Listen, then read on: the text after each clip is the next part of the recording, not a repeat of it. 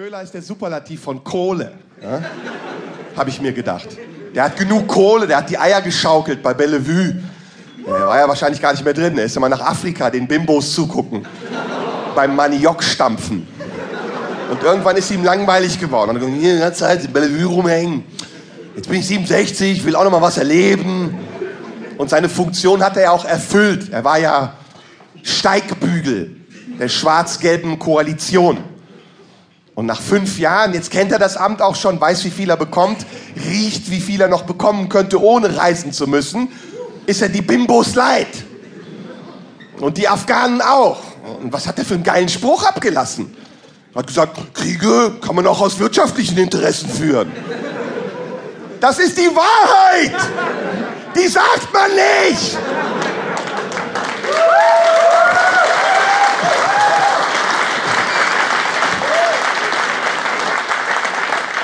Es sei denn, man ist ich.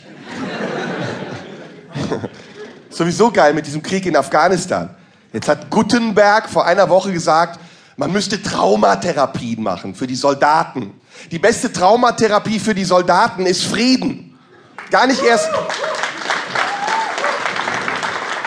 gar nicht erst traumatisiert werden.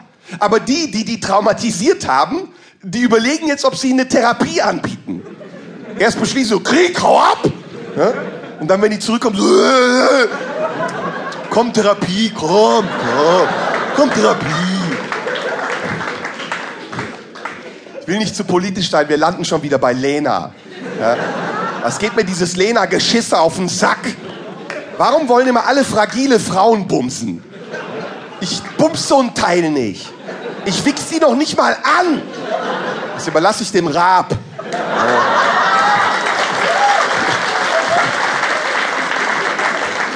Das ist ja das Schöne, ich bin ja genauso eine kleine korrupte Sau. Ja, aber ich erlaube mir wenigstens über die anderen zu motzen, wenn sie nicht dabei sind. Ja, wenn sie dabei sind, so.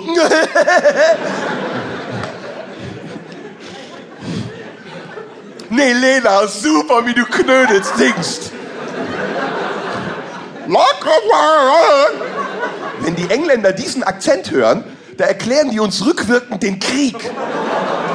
Dieser Eurovision Song Contest ist sowieso eine ganz komische Veranstaltung. Hat jemand diesen Serben gesehen? Äh? Zwölf Punkte? Noch nicht mal zwölf Euro! Dafür, dass der dir im Stehen einen lutscht.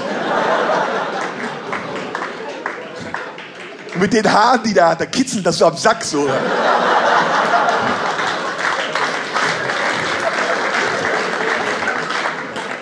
Je Balkan, hat er gesungen.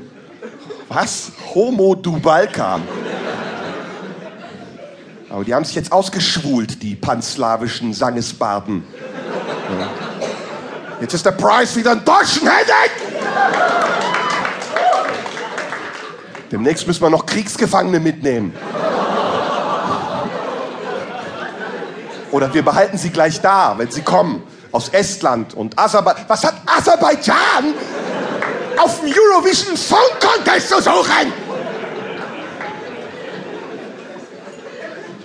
Und Israel, gut, okay, okay.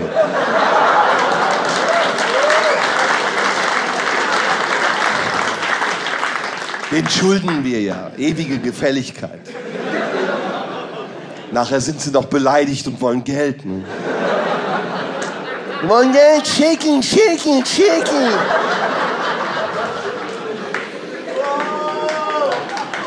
Okay, 12 Euro. Ich nehme den Preis nicht an.